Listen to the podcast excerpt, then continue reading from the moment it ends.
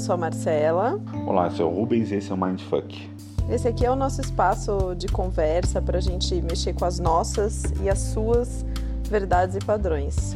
A gente vai fazer um formato um pouco diferente hoje, é, conversando um pouquinho, introduzindo o assunto um pouquinho antes de a gente falar. É, a nossa ideia é que, já que a nossa proposta de podcast é uma proposta de conversa, por que não conversar com vocês na hora que a gente está apresentando o podcast? Acho que faz muito mais sentido, né? A gente teve uma conversa muito boa essa semana com a Júlia, com o professor Máximo e com a Morgane para falar sobre o planeta Terra.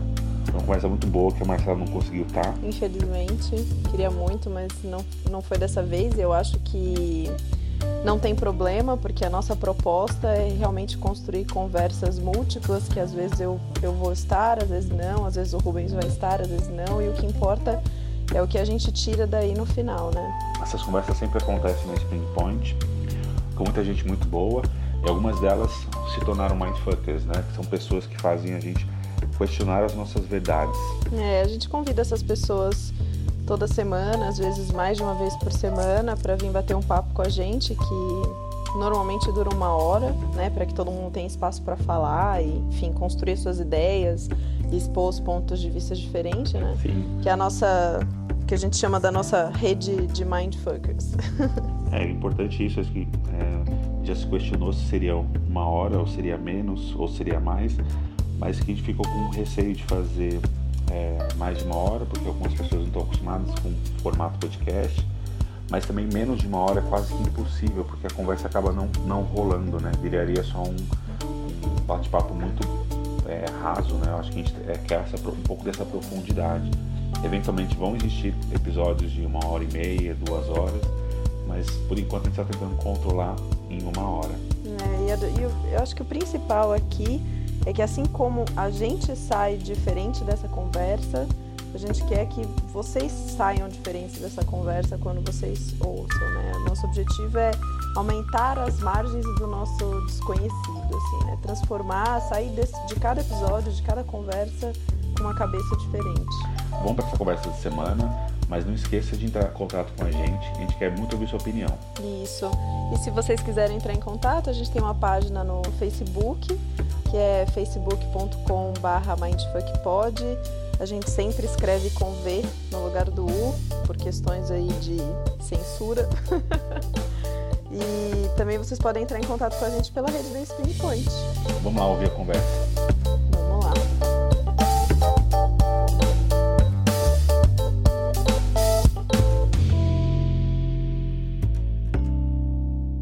Oi, meu nome é Rubens e somos apenas um pálido ponto azul.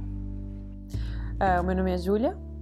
Tem uma frase que eu gosto muito, que eu não lembro de quem é agora, mas que ele fala assim que o homem ele tende a adorar Deus e destruir a natureza, sem perceber que na verdade a natureza talvez seja esse Deus que ele queira destruir. Eu penso bastante nessa linha. Olá, eu sou Máximo. E a primeira reflexão que me vem sobre a natureza é que a natureza não existe. É, meu nome é Morgane e a natureza somos nós. Muito bom. Então, desenrola um pouco dessa essa, o que você falou, Julia.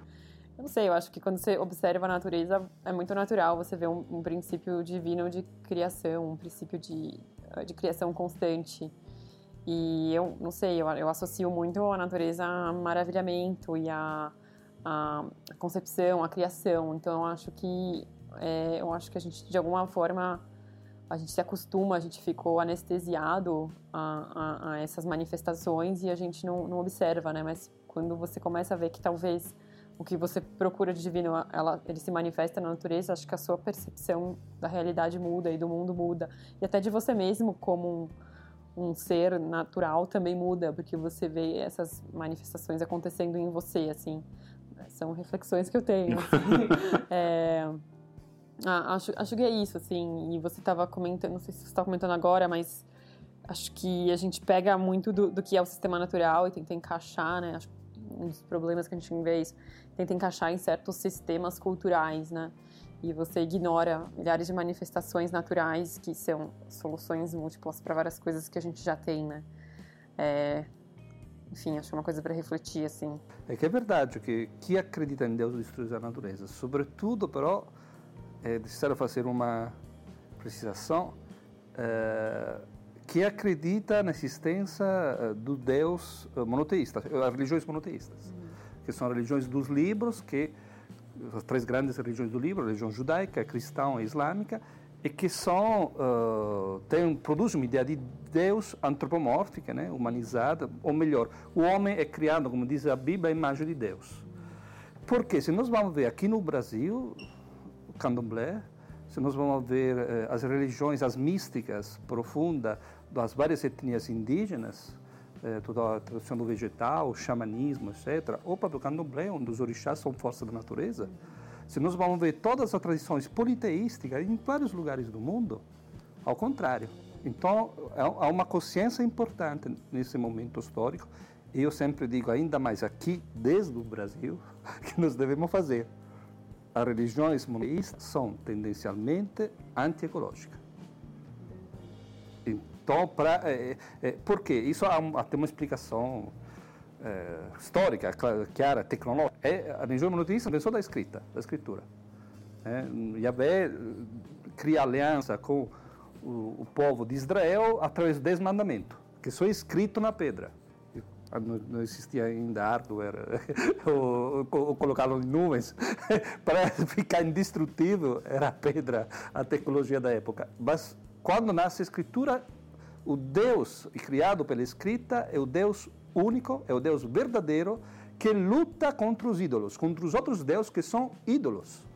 Então acaba a democracia, acaba o fato, a inclusão. É, isto é, é, o Deus verdadeiro. Então, daí se genera um culto para uma divindade única, consequentemente classe sacerdotal, rito, sociedade, etc. E uma concessão muito forte no Ocidente que o homem é o centro do universo é a espécie mais inteligente, é acima das outras espécies, porque é a imagem de Deus. Na Gênesis, eu não, não sei citar você, mas na Gênesis é bem claro a hierarquia, a dominação e o, o direito e a legitimidade de destruição dos animais, das, das plantas. Já que somos o centro homem. do universo, né? Por, Por que, que eu não sou superior a, a tudo? Culturalmente já fica super uh, comum, né? A gente que nasce nesse contexto é natural você submeter a sua rotina, aos seus hábitos. Eu lembro quando eu assisti Terráqueos, não sei quem assistiu Earthlings, é um documentário muito, muito forte, assim, que acho que ele escancara muito isso. É, o que significa você pegar a natureza e, e, colocar ela numa, numa linha de produção e colocar ela. É, eles usam o termo escravizar, né? Escravizar a seu favor, né? E por que esse paradigma de superioridade, né? Tipo, o que justifica esse paradigma de superioridade? Por que a gente fica tão cego nesse paradigma, né? como se o ápice da evolução fosse essa espécie agora, neste momento do contexto, assim, né? É bem, bem complexo. As questões agrícolas é, é muito ilustrativo desse, dessa dominação, né? As monoculturas de soja, são coisas muito que a gente acaba se acostumando. Eu lembro que uma coisa que me, me, me despertou quando eu cheguei no Brasil, que eu sou francesa, né? Então, eu cheguei no Brasil, aí eu estava assistindo novela, né? Que é formador de opiniões. E era uma novela que tinha as cenas lá na, na cidade, não sei o quê, mas tinha uma, uma parte do enredo que era rural, entre aspas. e aí toda vez né, que qualquer ambiente tem a sua música, mas tem também aquela imagem que vai que apresenta, né? Agora a, vamos a de transição, pra, é, né? a de transição. E a de transição para o espaço rural, eu lembro que era uma paisagem assim, que se imagina natural, só que era uma paisagem de pasto, e de eucalipto, monocultura de eucalipto. Então, o, o rural era isso, era uma monocultura de eucalipto nas encostas da, da colina e um pasto rapado no, no vale. Então, é esse tipo de, de que acaba sendo no imaginário coletivo, né? A natureza acaba sendo, às vezes as pessoas associam isso à natureza, como se isso fosse, é. sendo que se a natureza existe, com certeza não é isso. É, mas uma coisa legal, a partir disso, a Máximo, por que você falou que a natureza não existe? Fui provocador. É. Isso, isso que afeta. É, bom, porque a natureza, é, primeiro, é uma palavra inventada pelos gregos, physis.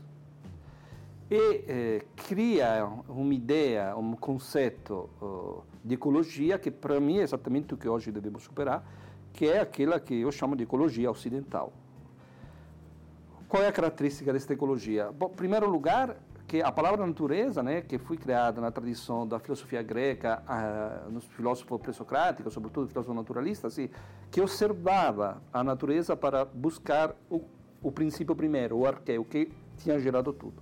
Então, isso criou uma espécie de uh, um perspectivismo horizontal, no qual o, o, homem observa a natureza que é algo que lhe está em volta, que lhe está na frente. Eh, a palavra ambiente, do latino ambiro, que está ao redor, né? Então, como se ele não, faz, não fizesse parte. E, de fato, o mito do antropocentrismo é uma das grandes colunas que funda o pensamento ocidental. E isso, obviamente, com Uh, vários filósofos já criticaram esse conceito, já concordaram, né? Heidegger em primeiro, né? que, que um dos grandes mitos do Ocidente é, é, o antropocentrismo, o homem no centro, a coisa mais importante. Portanto, a natureza seria tudo que lhe está em volta, ao redor, que ele pode ou defender, proteger, ou uh, atacar, dominar, etc. Então, esta ideia é uma ideia que é absolutamente, primeiro, é uma, é uma narrativa, como toda narrativa, é legítima, é, é justificável, tem toda uma tradição, mas é, é, um modo de representar as coisas. Hoje, numa perspectiva de Gaia, é, é, nós sabemos que é, esta narrativa não se sustenta, porque nós somos parte de um organismo vivo que é, tem um, um, uma, uma transformação própria, mas que está ligado também ao impacto que nós causamos a ele, e ele causa de volta o nosso impacto. Então, o fato de pensar que o meio ambiente, a natureza é algo que está na minha frente, é algo que nós devemos rapidamente superar. É, é que passa, é, beira a idiotice, né? Eu simplesmente achar que a natureza é só o que está, é, só que eu posso subjugar, ou só que eu posso lidar. Ah, eu posso pegar, plantar árvores, eu posso fazer coisas. Ou é subjugar ou é conservar também, porque quando você vê as questões ambientais, por exemplo, as unidades de conservação e os conflitos que podem existir nesse nesses âmbitos é bem ilustrativo também. Por exemplo, unidades de conservação, onde tem comunidades quilombolas, fica é um embate clássico. O homem ele tem que ser tirado para poder conservar, conservar aquele pedacinho do parque, ou você pode imaginar relações justamente e mesmo nos nos órgãos ou com as pessoas ambientalmente muito engajadas, ambientalistas, etc., ainda tem essa coisa de eu e a natureza. Então, ao mesmo tempo, eh, essa relação com a natureza ela pode ser de destruição ou ela pode ser de conservação, mas ainda permanece essa essa separação entre eu e a natureza. Mas como, como que a gente pode... É, é que eu sempre me pego em, em N coisas, né? Em N assuntos que a gente já teve no, aqui no podcast de... Como que eu posso mostrar... É que eu não quero mostrar a minha verdade, mas mostrar que, é, mostrar que isso não é, um, é uma... São narrativas, são pontos de vista, mas como que a gente faz para mostrar para as pessoas que ela não é algo acima, absoluto. É absoluto, ela faz parte desse todo e esse todo é maravilhoso ela estar junto. Como como vocês fazem isso no, no dia a dia? Na vida acadêmica, não sei, mas por exemplo, os estudos antropológicos são muito porque você se abrir para outras formas de ver justamente te mostra que é uma forma de ver, é uma narrativa e que existem mil outras, x outras. Então, só o fato de ler e, como o Máximo falou, aqui o Brasil é extremamente rico, porque de onde a gente vem, né? Basicamente, tem católicos, protestantes, muçulmanos, mas todos monoteístas. E até um choque quando, para mim, pelo menos foi um choque quando chegou aqui, que tem uma, sei lá, é muito mais, as pessoas são muito mais confortáveis com a ideia de espíritos, de, né, de coisas... Com a diversidade é, si. de sei lá, uma ideia de animismo, né? Que qualquer coisa pode ser animado. Então, acho que o Brasil tem essa superioridade de se abrir um pouco, ter, poder ter contato com uma série de visões bem diferentes e não monoteístas. E eu acho que, nesse ponto que você falou, assim, como abrir para novos paradigmas, eu acho que essa questão, por mais que a gente fale das narrativas, eu acho que ela, a gente está tá com isso tão programado na gente que é muito difícil a gente se programar. É muito difícil a gente, por exemplo, na prática, entender que talvez o sistema natural tenha mais a ensinar para a gente do que a gente é, do que a gente imagina. E eu falo um pouco, eu na minha vida, você perguntou, né, como a gente faz? Eu acho que vem muito da experiência que você passa, assim. E eu, eu não sei, como a minha irmã trabalha com a Morgane e trabalha muito com, com esses sistemas, eu reflito muito e eu tento viver isso no meu dia e eu, eu, eu percebo que eu mudo muito conforme eu experiencio, né? Então, por exemplo, para mim uma coisa que é muito simples, mas mudou completamente a forma como eu enxergo a vida foi quando eu comecei a fazer composto, compostagem. Porque você vê que lixo não existe, na verdade. Lixo não existe. E, e, e, e o conceito de lixo, eu acho ele tão. Uh, porque o que é lixo pra gente é tão rico pra terra. E, tipo, como é errado você descartar uma coisa que é tão rica pra terra? E aí você começa a olhar o sistema, né? Você começa a ver como o sistema funciona e você vê que, na verdade, o que você está comendo também é o que a Terra está comendo, assim. Então você começa a falar, puxa, o que está indo para a Terra também é o que veio para mim e vai continuar aquele ciclo. E eu acho que você vai enxergando é, ciclos e sistemas e você começa a... Eu acho que é por meio da experiência, assim. Acho que há, tem hábitos que a gente pode integrar, não com o objetivo de mudar de uma hora para outra, mas com o objetivo de enxergar, assim. É, uma vez uma pessoa me falou um negócio que eu achei muito bonito, assim. É, eu estava começando a fazer essa experiência do composto, que eu achei que foi uma experiência educacional, assim, para mim. Tipo, não foi nem. Foi, assim, de reflexão, juro. Acho que vale fazer um diário sobre isso, porque eu acho muito bonita essa relação de quem faz isso com a terra. E a pessoa falou assim: puxa, você vai fazer composto, você começa a colocar no seu jardim, você vai ver que as flores vão nascer muito melhores. E ela falava assim: e não é por causa da dos organismos, dos micro-organismos, é porque você fecha o ciclo porque é assim que deveria funcionar. E, e, é muito interessante, assim, a reflexão que isso proporciona e como você muda o que você via como lixo não é mais lixo e você, na verdade, fica até feliz que sobrou aquele lixinho que você vai pôr na terra e você vai ver. E é muito bacana, assim. Então eu vejo muito vive a vivência talvez mude o que são as narrativas pra gente, assim. Enfim, eu, acho, eu recomendo essa experiência, assim, de fazer um composto não para ver o que é, assim, para re, re, ressignificar um pouco sua relação com o que é lixo e colocar um pouco a mão na terra, assim, né? E tem uma coisa que eu discuto muito com a minha irmã também, eu vou falando, vocês me... que eu acho muito interessante como a nossa sociedade, pelo menos em São Paulo, não sei se é toda a cultura ocidental, associa a terra à sujeira, né? Tipo, você associa, você vai pisar na terra, sujar a casa, mas isso não é real. A terra é muito mais limpa que a sua casa. Assim. Isso, isso não é real. É, em Piracicaba teve um é. estudo sobre os quintais da, dentro da cidade, né? E em acho que 10 anos diminui em 70% o número de quintais, porque todo mundo cimentou. Cimentou. É. E uma, o valor da casa aumenta quando você cimenta. É, não. loucura. Né? Não, loucura. Que nem o memorial da, memorial da América Latina, existia uma briga entre arquitetos que simplesmente mandou cimentar, que não, então não vai ter, não vai ser um parque e vai ficar assim. E, que coisa é, básica. Isso é a história que eu ouvi, posso estar errado, se alguém estiver ouvindo e está errado, me corrija, por favor. Mas é um ponto de que a gente começa a valorizar as coisas mais erradas, né? Quem você falou do lixo, né?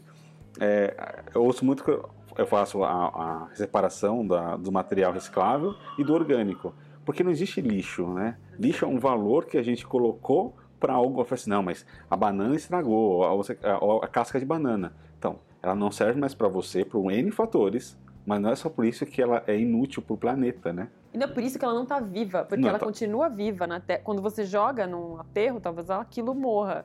Mas quando você coloca ela na terra, a vida se resignifica. É muito, eu acho bem bonito, assim. Eu acho muito legal de, de observar. Ela se resignifica, ela não morre. Aquela banana não morre, ela continua na terra. E o ciclo continua, entendeu? É bem legal, assim. Que na verdade é a questão de interromper o ciclo ou manter o ciclo, né? Eu acho, eu acho um pouco assim. É, enfim, reflexões. Eu, eu, falo esse negócio da terra porque eu acho que, principalmente esse trabalho que vocês fazem, né, de, de, de se aproximar do alimento, assim, eu acho que isso é uma discussão muito relevante, assim. O que é a terra para você, assim? Por que, que você, por que, que as pessoas se desconectaram de colocar a mão na terra, de plantar? Por que, que isso é sujo? O que aconteceu? Você não quer sujar? Por quê? Por que, você não quer? Que, que é degradante? É degradante trabalhar na terra? Por quê? Então, acho que são ressignificações que a gente precisa começar a pensar. Assim. E sobretudo aqui no Brasil, porque neste lado, a diferença da Europa, o Brasil tem um mito de fundação que é um mito eh, urbano, industrial do progresso eh, e contra uh, a natureza selvagem, que seja era o lugar dos índios e portanto do que não era europeu, do que não era bonito, era o lugar dos quilombos, né, portanto dos escravos eh, todo o processo de fundação da nação brasileira é um processo que chega a São Paulo, chega a Brasília, que são lugares artificiais. Então, esse processo de educação com a terra, com o contato, com a plantação, é, é, é necessário para boa parte da população urbana do Brasil, porque não tiveram isso. Na Europa é diferente. o, o mito de fundação da cidade europeia é diferente. Tem uma história completamente diferente. Na Europa não temos latifúndio já há muito tempo. Então, se você, por exemplo, uh, faz um percorre a Europa de carro, você vê um monte de verde. Uh, contra, entre cidades e outras, florestas. Encontras eh, colinas, passo verde preservado, a legislação é muito forte. Então, o, o desenvolvimento da Europa uh, não se deu em uma forma tão anti como podemos dizer, tão industrial como no industrial agrobusiness, né? Como se deu no Brasil e nos Estados Unidos.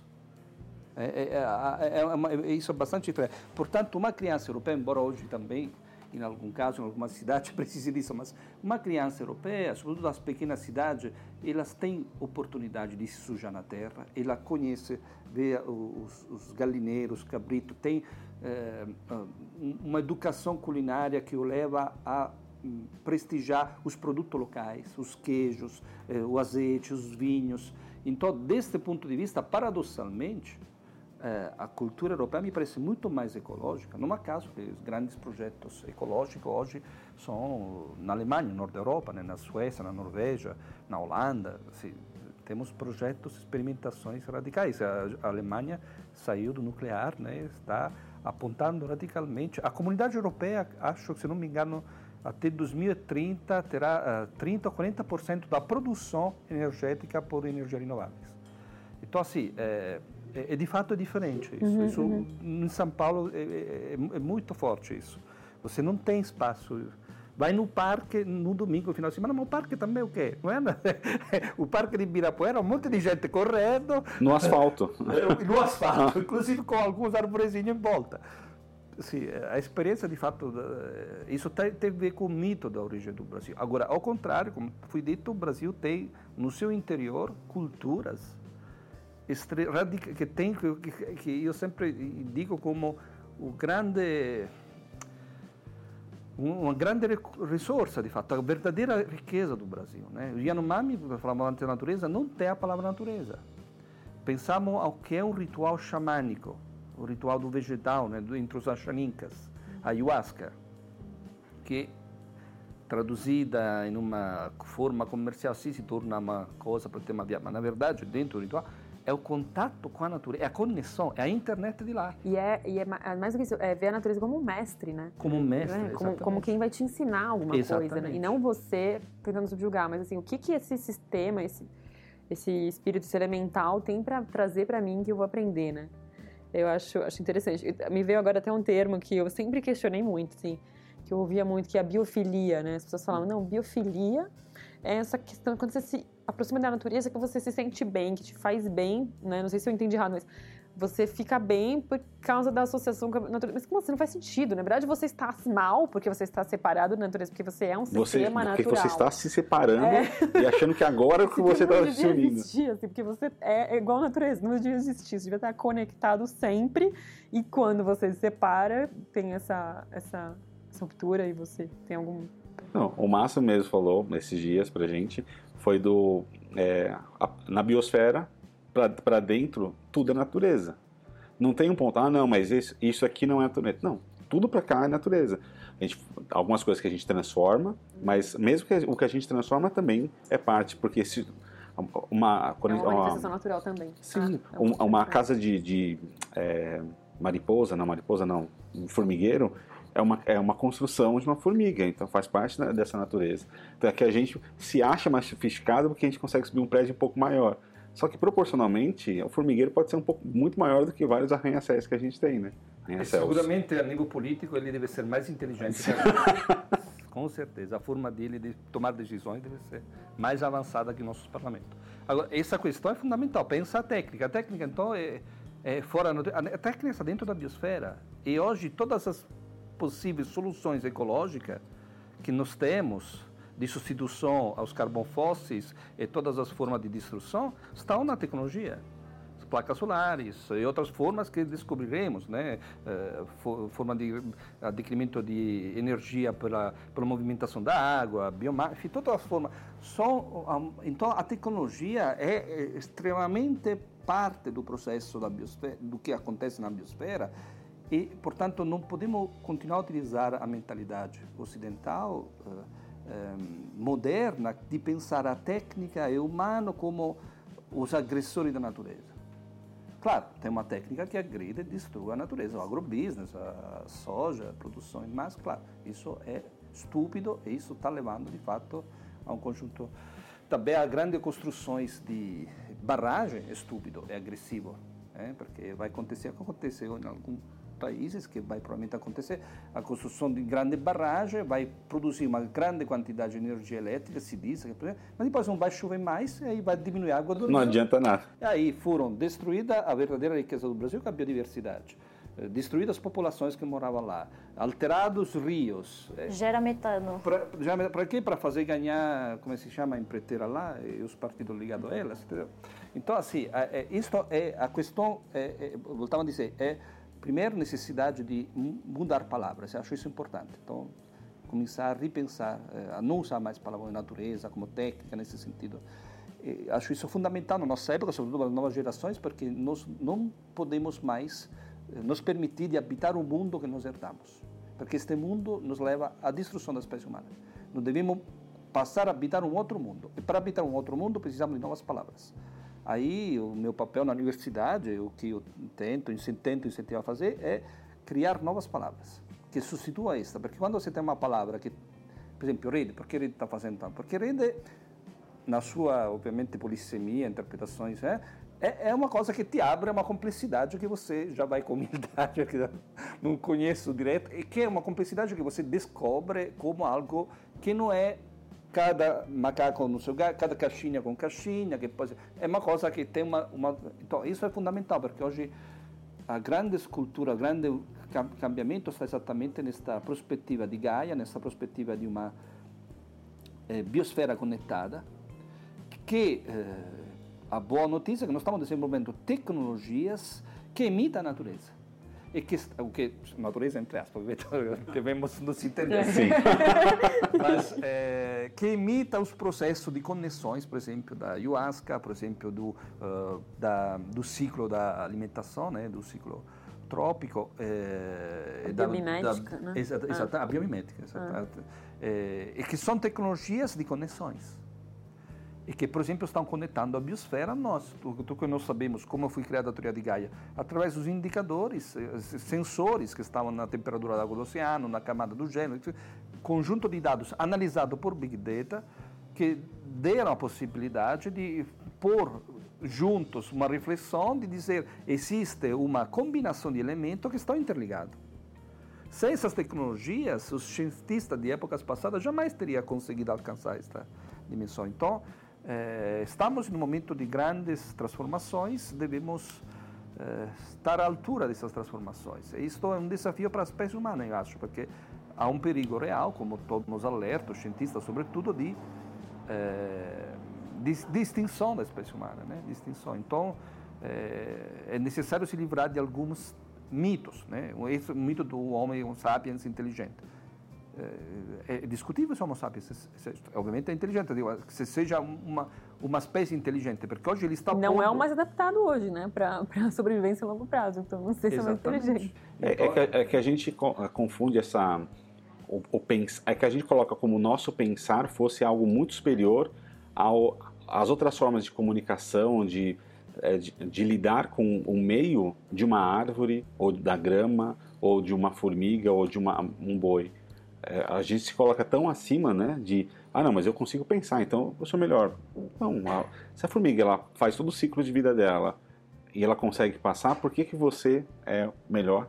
Qual que é o seu valor maior sobre isso, né? É, isso, pensando um pouco nisso e que você falou da, da, do significado das palavras e o que a gente associa, por exemplo, com tecnologia, sendo de novo eu trago para agricultura, mas tecnologia, se imagina um trator tal, então tem até um apelo, né, dessa coisa de, não, em vez de ficar mexendo na terra, na enxada, eu vou dirigir um trator, então tem um, também uma, um sentido de valorização social, enfim. Mas a tecnologia, que não sei etimologicamente como que, que significa tal, mas a tecnologia também pode ser justamente entender essas conexões ecológicas, e a gente vê muito isso na agroecologia, e é bem a, a base disso, ou a permacultura, enfim, todas essas alternativas agrícolas, alimentares, mas também de construção, bioconstrução, é isso, tipo, a tecnologia no sentido da capacidade humana também, porque existe essa capacidade humana de procurar entender o que está ao seu redor, não necessariamente para dominar, mas justamente entendendo as, as, as conexões e tal, e você vê muitos exemplos práticos, tem a compostagem que você falou, então você tem a aliança dos micro-organismos e dos fatores abióticos, que vão permitir regenerar né, uma é. terra, etc. E para mim, ultimamente eu li o livro que é bem famoso, mas que gostei muito, que é o Dilema do Onívoro, do, do Michael Pollan. E ele fala de uma fazenda que cada é, um exemplo que achei muito legal é que, por exemplo, a, na bosta da vaca tem a mosca, a larva da mosca, que depois da mosca branca, que depois infecta o, o, o como fala, o, pé da vaca. A pata. A pata. Ah, mas a, a o casco. O casco. É. O casco da vaca, que é um problema sério, depois da doença tem que tratar com antibióticos, não sei o quê. Então o que ele faz, o que o, o agricultor faz, deixa as vacas no piquete, no, no pasto, né, durante um dia, depois elas vão para outro lugar. Daí na bosta da vaca, enquanto as, as larvas elas demoram três dias para se desenvolver, aí ele solta as galinhas que comem. Olha que legal. E aí as, as galinhas comem essas larvas e aí, então elas se alimentam, ele gasta menos com ração, o ovo é de melhor qualidade, esteriliza a bosta e quando a, a vaca volta nesse, nesse pasto, tá tudo certo e ela não vai se infectar. Enfim, esse é um dos ciclos que você pode pensar dessas associações entre e isso vem da observação do agricultor que reparou que demorava três dias, então que ele tinha esse lapso de tempo. É que, também, para da... mim tem um negócio, não, é, sem querer ser polêmica, mas tem muitas soluções que tendem a. Já, o Fábio, né? O Fábio, uma pessoa que a gente conhece comum, ele fala muito. Tem muitas soluções que, cara, medicamentos que já estão na natureza, às vezes prontos para algumas coisas. Tem coisas que não precisam ser reinventadas, né? Então acho que tem um pouco do nosso sistema econômico que precisa gerar margens. E, e aí você precisa gerar ocasiões de consumo que nem sempre são necessárias. Então, nesse caso, é uma ocasião de, de consumo e uma ocasião de, de, de margem, de, de troca que ela serve apenas para manter um sistema econômico, mas você não precisa disso para produzir, né?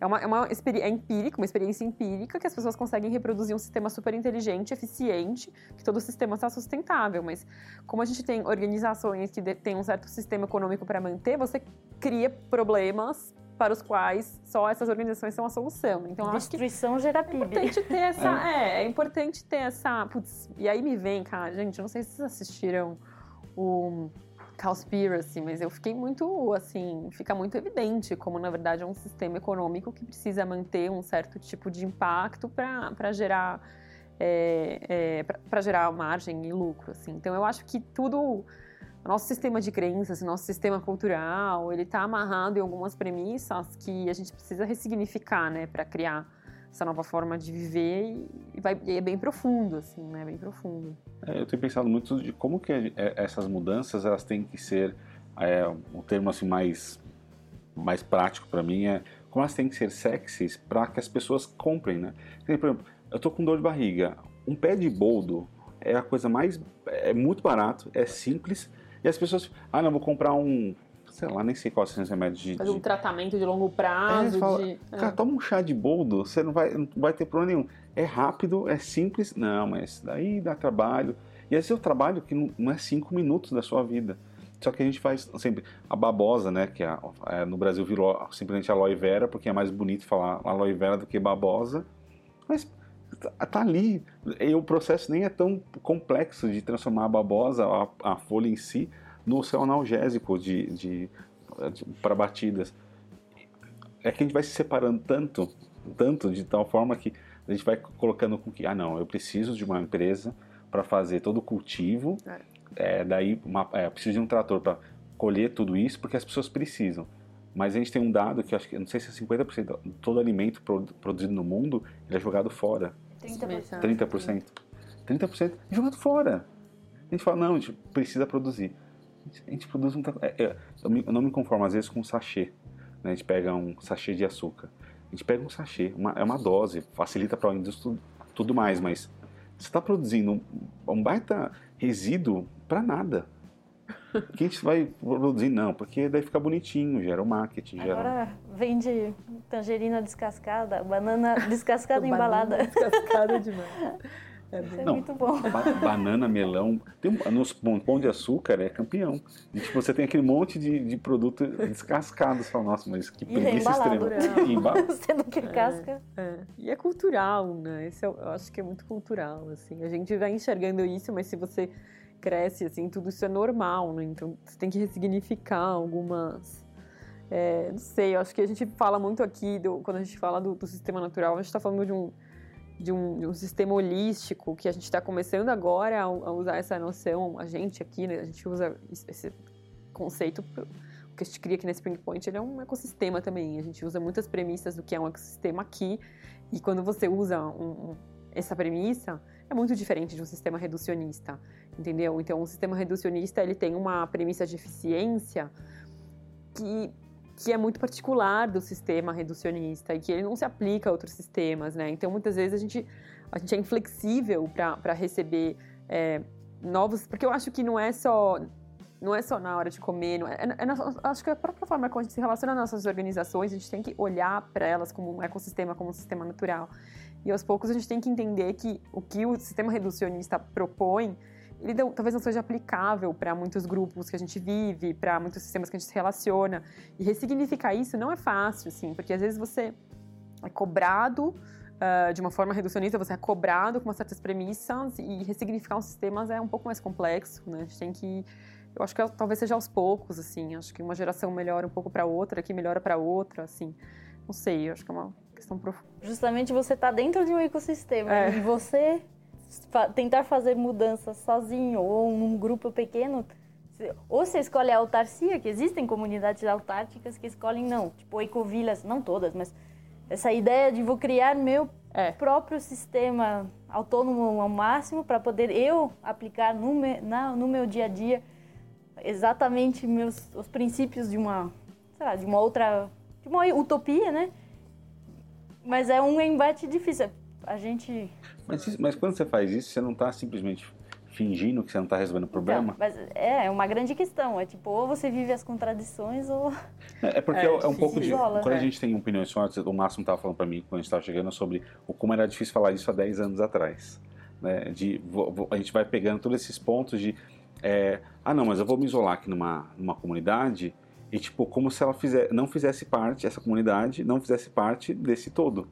E se ele não faz parte do todo, mas ao mesmo tempo você não pode negar que em Covilhas você vai ver que as casas são bioconstruídas, então não houve geração de lixo, existe tipo, porque esse que é o problema. Também as ecovilhas, quando você observa, embora não seja utopia, mas elas até certo ponto realizam o que a gente fica nessa angústia de morar na cidade e eu tenho que ir de carro no lugar. Isso é uma visão muito urbana da ecologia, eu acho, a ecovila.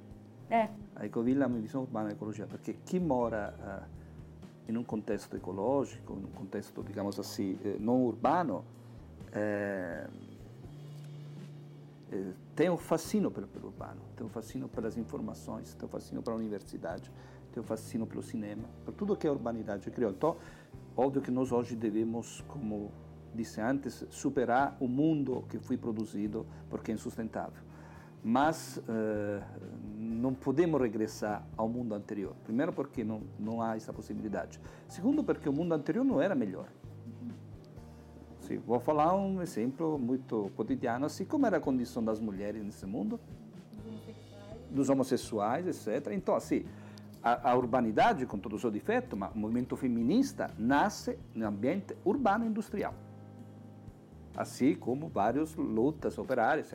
Então, assim, nós hoje estamos em uma situação onde não temos caminho traçado, devemos encontrar outros, que provavelmente é um intermediário. Né? Por exemplo, pensar em pequenas cidades que tenha uh, a mesma, uh, através das redes, a mesma possibilidade de acesso a informações uh, de, de uma grande metrópole, porque hoje você não precisa estar em um lugar para ter acesso a cinema, cultura, assim, através da internet você mas que tenha a vantagem de estar em um contexto de um contato ecológico forte, onde os produtos consumidos são locais. Então, devemos encontrar novas formas, que não só provavelmente também o modo de ver a urbanidade, mas que se eh, será mais parecida às redes mesmo. A redes de pequenos centros conectados entre si, onde se cir circulam informações, são centros de grandes produções eh, de conteúdo, de inovação, de cultura, però em um contexto fortemente ecológico. É, então, superar a forma industrial da urbanização, que criou grandes cidades, em volta das primeiras indústrias, e depois, agora no Brasil, grande metrópole, megalópole, que obviamente. É, agora, isso pode, ser uma, uma saída, mas eu vejo uma grande mudança hoje na condição habitativa. Assim, o que está acontecendo, obviamente, é minoritário ainda, né, mas nós deixamos de habitar países, estados, nações. A nossa geração começou a habitar Gaia e habitar Gaia significa ver as coisas de outra maneira. Habitar Gaia significa estar conectado, habitar Gaia significa ter alta tecnologia, outras coisas importantes. É, todas as críticas justíssimas a um certo tipo de mercado de capitalismo, mas não teríamos a internet sem este mercado, sem esse tipo de capitalismo. Então, devemos pegar o lado bom do mercado do capitalismo e, obviamente, limitar o lado ruim. Mas é, é, é um dado. E hoje ter internet não é apenas ter um gadget, um smartphone, significa estar conectado a todo o conhecimento que a humanidade produz e produziu.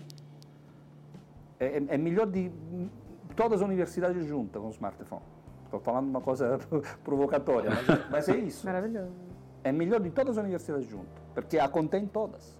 É. Hoje a universidade está se digitalizando, toda a biblioteca do mundo está se digitalizando, então você pode entrar aqui e ter acesso ao livro que está lá em Paris, na biblioteca Mazarin. Então, assim, é, é, é, a lógica da complexidade nos deve alertar não encontrar escapatórias uh, fáceis. Né? Então, isolamento, lá, vamos criar a sociedade perfeita. Isso, estamos cansados, foram feitas experiências infinita, desde, desde os gregos, né? desde Atenas, desde a República de Platão, que, está, que o homem está tentando de criar a sociedade perfeita. E o que criou foram sempre sociedades segregacionistas, sociedade autoritária. É, e eu acho que é mais na, na, na, interação entre diversas inteligências. Né? Tem inteligência humana, tem inteligência do ecossistema, tem inteligência de Gaia, tem inteligência hoje dos, dos dados, né? da inteligência artificial. E a conexão dessas inteligências e a articulação dessas inteligências pode produzir algo novo. Nenhuma sozinha, eh, pelo menos o humano não consiga administrar, não deve mais administrar de uma forma sozinha, isto é, pensar que a própria inteligência vai controlar os processos.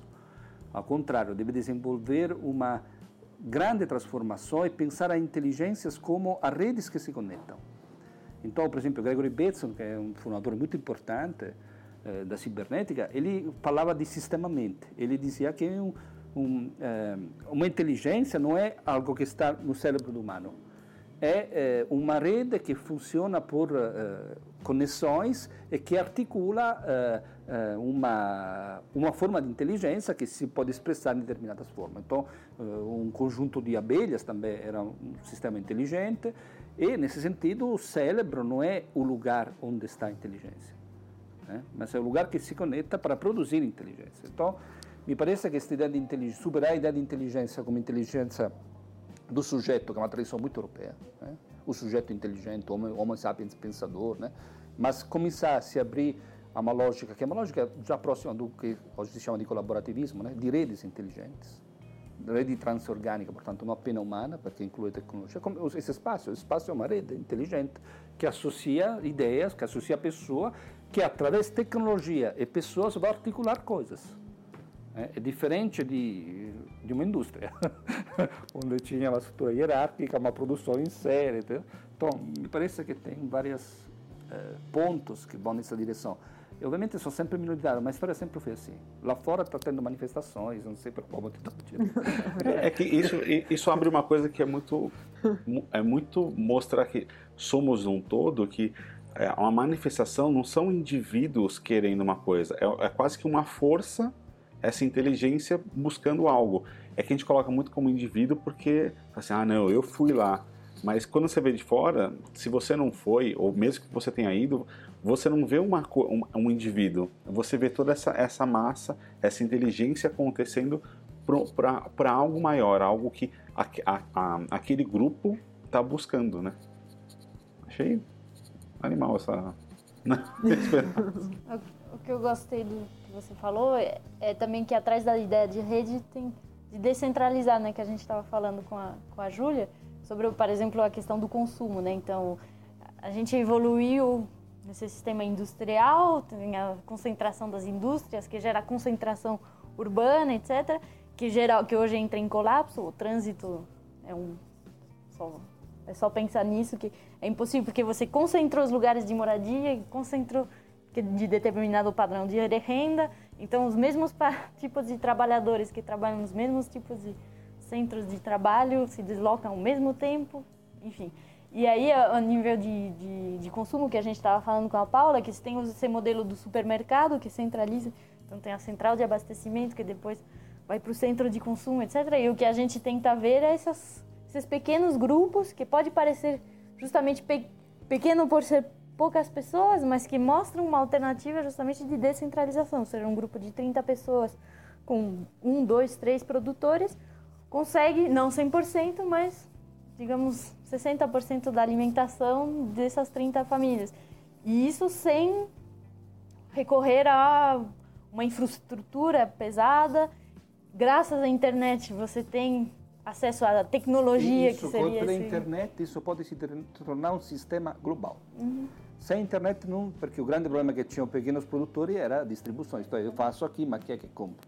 Ninguém podia ter lá. Agora com a internet eu estou te contando da experiência do Zolle.it lá em Roma eh, que criaram um portal, eh, reuniram pequenos produtores biológicos em volta de Roma, né? Na Europa se usa muito esse termo produção zero quilômetro, que na verdade só tem um, uma, uma, um limite de 30 quilômetros, né?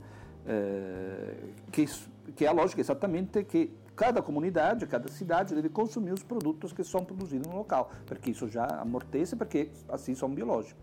E o produto de estação e tudo. Então ele criaram um grande portal Nesse portal, cada um pode entrar, pode, obviamente, ver todos que são os produtores, o endereço, pode visitá-lo, etc. E ele clica e faz a sua cesta de comida semanal, mensal, como ele quiser. Em 24 horas entrega na sua casa. Isso se difundiu muito, porque isso premia. Agora, sem internet, esse mercado não poderia existir. E o legal é que, tipo, com a internet você tem esse sistema internet, mas na verdade ele permite uma multiplicidade de pequenos sistemas. Então, por exemplo, nós da Rede Guandu em Piracicaba desenvolvemos uns sistemas. Lá no, no, Rio de Janeiro tem outro sistema que é a rede ecológica, mas dialogando, você vai adaptando. Como a gente tenta justamente fazer uma rede brasileira de grupos de consumo responsável, essas trocas, elas também permitem, aí um grupo novo, ele tem acesso à ferramenta que é open source, que foi de desenvolvida a partir dessas outras experiências, e é legal isso porque justamente em vez de tentar algo totalizante, assim, não, tem um sistema que funciona assim, assado, mesmo a alternativa, às vezes, ela pode ser totalitária também, né? Claro. Queremos que seja o sistema, sei lá, das AMAPs, ou do CSA, ou do não sei o quê. E o que é interessante, não, é essa vitalidade, essa diversidade, e que você traz de novo para o local, porque é em função daquele grupo de pessoas, das suas próprias conexões, da, dos seus recursos, se eles estão envolvidos na universidade ou com uma empresa, e aí vai mobilizando todos os recursos que estão disponíveis. E esta dinâmica da pluralidade é a grande, é, uma das grandes valores da rede. A rede não é homologação, é o contrário, é o diverso, diverso, a possibilidade de conectar e de fazer conviver a diferenças. Isto assim é um fato, ed é um fato tecnológico porque é, em rede você conecta diversos, diferentes. E, e, e, portanto é, é uma grande riqueza que é uma riqueza voltamos mas é que é própria do ecossistema que é própria da natureza. A natureza funciona porque é diferente porque cada bicho cada vegetal se alimenta do outro do outro do outro do outro. A variabilidade genética é a condição para a sobrevivência dos, dos e eu acho, acho interessante isso porque por mais que a gente tenha tecnologias e a gente está começando a criar modelos que vão permitir essa otimização e desintermediação, como é importante que o mindset de ecossistema ele prevaleça, que é isso que você falou. Ele ser aberto, ele ser colaborativo, ele ser promovendo a diversidade, promovendo uh, novos formatos, ele promover o cruzamento de iniciativas que aí vão se otimizar. Então eu acho que quando, quando a gente tem um ambiente que permite essa, essa visão é, porque não adianta você pegar uma solução assim e colocar um paradigma fechado, reducionista, industrial, processual. Aí você perde. Então, acho que a forma de pensar e de a gente se relacionar e criar soluções, ela tem que estar alinhada ao que são valores também de ecossistema e de rede. Porque senão milhares de ideias bacanas vão, vão morrer, assim. E aí é natural, quando você cria um, paradigma assim de, de, de, conexões e colaborações e cruzamento de ideias, a otimização fica muito evidente, assim, né? Então a gente tem que, acho que, romper com várias premissas que a gente tinha antes, né? Tipo, vou pegar um. Ah, então tem a chance de pegar um sistema assim e, e, monopolizar o mercado. Não, não é mais assim, não dá mais para ser assim, né? Porque são esses valores que acho que vão, vão matar a gente. Acho que os nossos valores vão matar a gente mais do que as condições de hoje, assim, né? Mindset. A né? monopolização e a privatização. É. É. é. total. Muito obrigado. Muito ah, eu só vou pedir agora uma coisa que já é o meu momento mindfuck, Tá. que é é uma indicação de um livro, uma série, uma experiência, qualquer coisa para as pessoas entrarem nesse mesmo é, nessa mesma toada, né, de ir atrás de um pouco mais de coisas sobre o que, que é esse esse ecossistema que somos é, ecossistema não somos parte simplesmente somos somos ele. Não, eu acho que eu já citei, é porque como é muito recente, é muito famoso, mas para mim foi o Dilema do Onívoro, eu achei sensacional, porque faz isso, pega do início da cadeia, que é um lanche no McDonald's, e tenta pegar até a ponta e entender o que, que isso significa em termos de sociedade, de natureza, de ecologia, etc. Michael Pollan, né? É. Dilema do Aníbal. A minha recomendação ela é bem mindfuck, ela é bem impactante, ela é bem polêmica, ela é muito forte. Muitas pessoas não conseguem assistir até o final. É um documentário que chama Terráqueos. É, é impossível você assistir você ficar igual no final. Muita gente não dorme bem depois, porque ele é bem até explícito. Mas ele escancara muito esse antropocentrismo que a gente fala, né? E como a gente escraviza toda, todas as espécies em função escraviza de forma violenta todas as espécies em função da nossa. É muito impactante, tem que assistir ao seu próprio risco, mas eu acho bem legal como mindfuck, como desconstruir premissas de antropocentrismo, é bem interessante. Terráqueos, em inglês é Earthlings, bem legal, tem no YouTube. É um livro que é uma coleção de vários autores de vários países, é, se chama Pós-Humanismo. É, Eu e Mário Peredo coordenamos, da editora Difusão, é, onde o título já explicando na introdução que é, é, é, não é tanto a ideia de superação do humano, mas a ideia da superação da narrativa europeia sobre o humano. Por isso é um pós-humanismo, não é um- uma ideia de pós-humano. É de vários ensaios que, de vários autores com biologia, medicina, filosofia, que pensa a dimensão da superação da necessidade do antropocentrismo. Aí, meu, e meu Mindfuck é, é algum, um canal do YouTube chamado In a Nutshell, vai estar na descrição do, do podcast, que ele vai falar um pouco sobre ciência, de como que todas as coisas é, são formadas de pequenas coisas e somos, como somos parte de tudo. E também a, a- a série Cosmos, com Neil deGrasse Tyson, agora nova, refeita, que vai mostrar o quanto a gente é pequenininho, mas o quanto a gente é, é parte de um todo e não simplesmente partes separadas. Obrigado por obrigado a todos por ter participado. Obrigada. Até mais. Bom, adorei.